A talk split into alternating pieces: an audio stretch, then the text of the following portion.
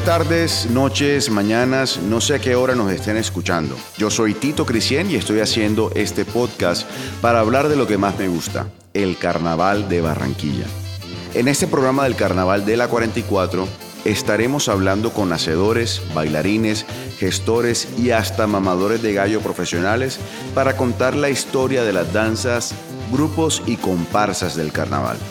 Recorremos su historia, contaremos cómo se viven las danzas y por supuesto no nos iremos sin algo de perrateo. Que se lo gocen.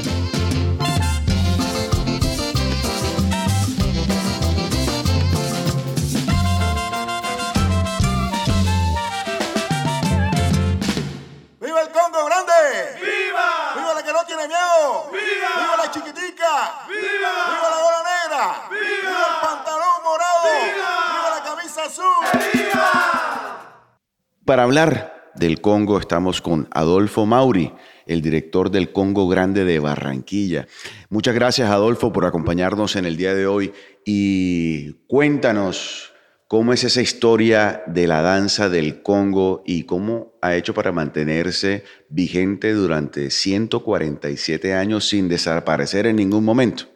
Esta es una danza eh, muy tradicional en el Carnaval de Barranquilla, una danza que se puede decir que nació con, nuestra ciudad 147 años, fundada un 22 de diciembre de 1875 por un artesano, eh, un artesano del cual pues narra la historia de nuestra danza de nombre Joaquín Bracci, pues de, de descendientes de italianos, se puede eh, sintetizar así en esa palabra.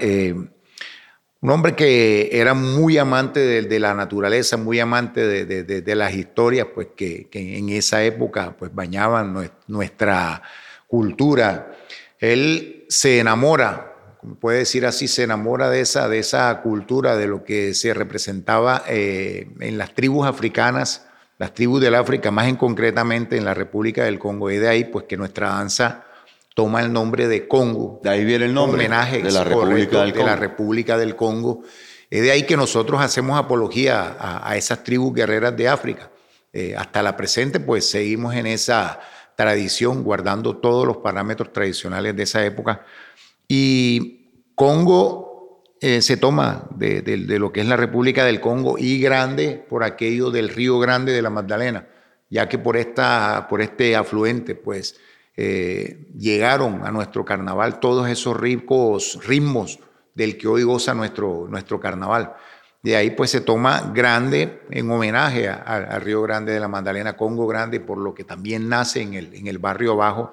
Eh, Pero hablemos primero del atuendo, del atuendo, porque es uno de los atuendos más llamativos eh, que tiene el Carnaval de Barranquilla, digamos el, el sombrero. Hablemos cómo es ese atuendo eh, descríbenlos y la simbología de cada uno de los elementos de ese atuendo. Sí, sí más que todo, eh, el vestuario del Congo es, un, es una burla, se puede decir así, a esos grandes reyes portugueses de, de la época de, de, la, de, la, colonia, de la época de la, de la esclavitud.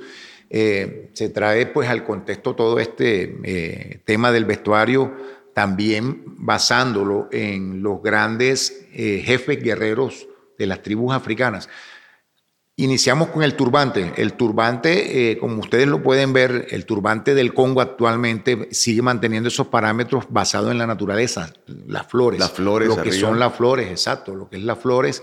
Y el maquillaje en el rostro del hombre, el maquillaje pues se utilizaba como una táctica de guerra cuando el, el, las tribus guerreras iban a la, a la pelea. Se maquillaban como una especie de camuflaje y también para inspirar el, el, el temor ante las, los eh, guerreros pues adversarios. Y lo importante en nuestra danza son los, los golpes de tribu. Las, tribus eh, en el África se comunicaban por golpes de tribu. Nosotros actualmente hemos mantenido viva esa tradición también. Nuestras danzas aquí en la ciudad de Barranquilla, las diferentes eh, danzas de Congo, siguen manteniendo viva esta tradición. Cada danza tiene su golpe tradicional en el cual se identifican eh, al momento de salir de, en, las tribus. Volviendo al vestuario, la capa que nosotros llegamos aquí, la capa ogola, eh, la danza del Congo Grande tiene una particularidad que es la única danza en el carnaval que la usa en color negro. Desde que la danza se instituyó, este color siempre ha sido negro en homenaje a todos los integrantes que han fallecido, que han hecho parte de la danza, se ha mantenido negro. Eh, la otra, eh, el otro significado que tiene nuestra capa es, es cuando los guerreros salían a la casa, a, la, a la cacería, a atrapar los animales, ellos les quitaban las pieles y como símbolo de poderío, cuando llegaban a sus tribus, se la colocaban sobre sus hombros para demostrar que ellos ya estaban capacitados para pelear, para enfrentarse a, los animales salvajes, y se lo colocaban encima como un símbolo de poderío. Mira qué bonita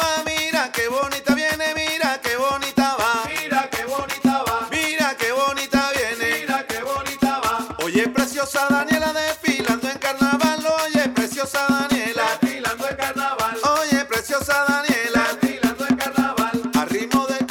Hemos estado hablando con distintas danzas y, y comparsas y siempre el tema que tiene un origen muy machista, que solo eran hombres, pero vemos que en el Congo también han incluido a las mujeres. ¿Cómo fue la inclusión de travestis o de la población LGTBI y de las mujeres en el Congo, que era una danza exclusivamente de hombres? Es correcto, sí, mira, esto, esto nace a raíz también, fíjate, eh, trayendo un poco de historia también eh, con el tema de una danza muy tradicional también, que son las farotas, eh, que, que se utilizaban como un medio de engaño hacia los españoles.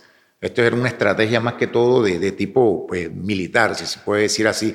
Acá en el contexto de nuestra danza, eh, como era una danza de origen guerrero, de- de- había mucho machismo en esa época, eh, en la convocatoria el señor Brachi disfraza a los hombres de mujeres, los disfraza de, de- mujeres y pues eso era el, el- el papel del, del, del- ¿cómo es que se llama? Del hombre, disfrazarse de mujer para salir y bailar con, con, con, con el hombre basado en esa, en esa historia del engaño que hubo por parte de, de- de- las mujeres hacia el al- español. Eh, y se trae el contexto acá de nuestra danza. Y es de ahí es donde nace eh, esta inclusión. Cuando hablamos de la inclusión de- de los travestis, eh, se incluyen unos travestis muy famosos de la época que se llaman, uno se llamaba Barranquilla, a uno le decían La Perola, unos venían de, de Puerto Rico, Venezuela, Ecuador, venían a participar todos los sábados a los ensayos de la danza del Congo Grande. O sea, los ensayos se hacían era con puros travestis. Y esos travestis, o sea, un- unas historias muy, muy, ¿cómo es que se llama? Muy cómicas que se daban acá. En, Cuéntanos en una contexto. anécdota de esas cosas que sucedían. de- de- como, como decían ahí en esa época, muchos de los cabezas de Congo, los cabe- cuando hablamos de cabeza de Congo, eh, hablamos concretamente de los que dirigían la cuadrilla, ya, los que llevaban la cuadrilla y eso, pues, llegaban bien ataviadas, o sea, bien, bien con su vestuario bien chévere y metían, el, metían mono, como dice uno, metían mono en el, en, en el, en el, ¿cómo es que se llama? En el ensayo. Eso era algo estilo Hollywood. Cuando ellos llegaban, llegaban en su carro, eh, este, puede decir, como dice popularmente, este marica llamado Barranquilla, llegaba y tiraba confeti, man, tiraba confeti en la calle y todos los pelados, me acuerdo yo que era pelado en esa época, salíamos corriendo y a coger los confetis, pero esto lo hacía era para, para ¿cómo es que se llama? Para que un medio de distracción, para que no lo timbraran, ya, para que no lo agarraran. Sí, con la montadera. Ya, exacto, llegaba la montadera, la época de los pelados y la vaina, uno llegaba y los timbraba, y entonces ellos tiraban los confetis y uno salía y se tiraba y se Salía metían en la, en la sede, que era la casa de mi, de mi abuelo.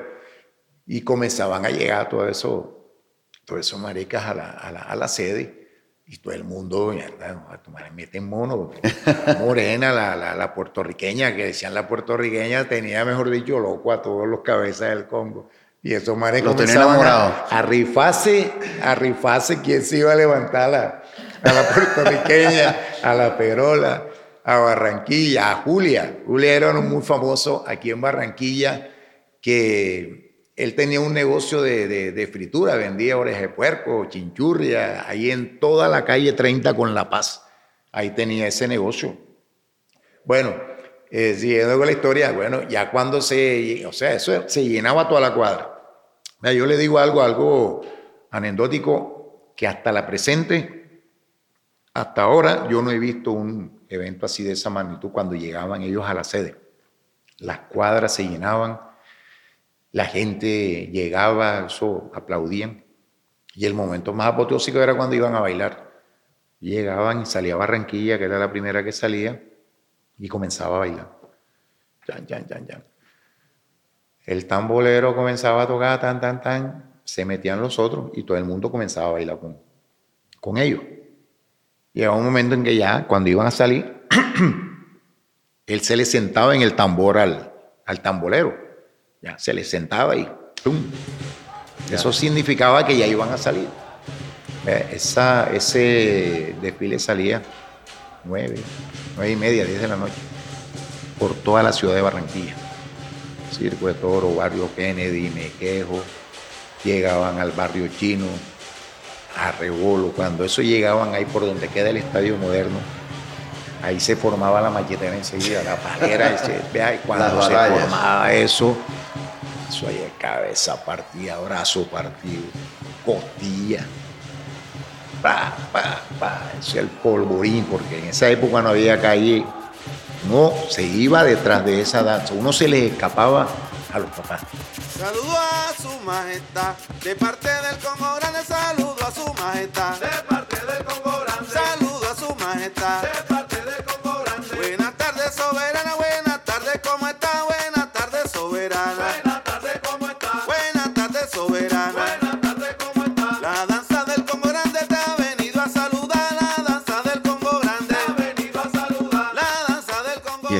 que lo, que lo tiene todo. Yo creo que resume, en esta danza se resume el carnaval de Barranquilla en una sola, 147 años ininterrumpidos participando y con muchos, muchos grupos, muchas danzas y una historia riquísima, de la cual hemos escuchado algunas historias en el día de hoy con Adolfo Mauri. Muchas gracias Adolfo por acompañarnos en este podcast para que siga esa tradición, para seguir enseñándole a las nuevas generaciones de el Congo y de toda la identidad que tenemos en nuestro carnaval de Barranquilla. Muchas gracias Adolfo.